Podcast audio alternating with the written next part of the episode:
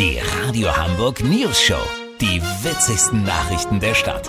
Mit Olli Hansen, Jessica Burmeister und Peter von Rumpold. Äh, guten Tag. Die Inflation hat ein Rekordniveau erreicht. Insbesondere trifft das auf die Energiepreise zu. Da hilft für den anstehenden Winter nur Energie einsparen. Olli Hansen hat die wichtigsten Tipps zum richtigen energiesparenden Heizen gesammelt.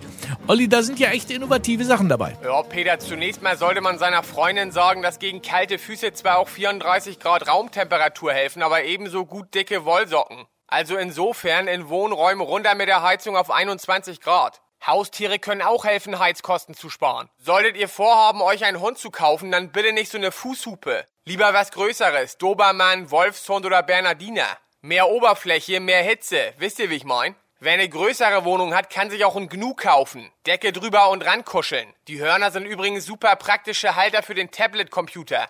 Es können aber auch Menschen sein. Ein Schulkind heizt den Raum um ein halbes Grad auf. Zehn Kinder machen schon fünf Grad, aber auch viel Arbeit. Besser ist vielleicht ein neuer Trend aus Kanada. Statt Waxing, also die eigenen Haare zu entfernen, ist Aufforsting der neue Trend. Ganzkörperhaarimplantate sparen bis zu 60% Heizkosten. Man braucht allerdings etwas mehr Shampoo. Ansonsten helfen auch psychologische Effekte. Bilder von Vulkanausbrüchen an der Wand wirken manchmal Wunder. Lass so machen, Peter. Sollte meine Ganzkörperbehaarung diese Woche noch fertig werden und ich als Yeti 60% Heizkosten einsparen, melde ich mich noch morgen. Habt ihr das exklusiv, okay? Ja, vielen Dank, Olli Hansen. Kurznachrichten mit Jessica Burmeister. Ampelkoalition, SPD und FDP streiten darüber, wie lange die Grünphase sein soll.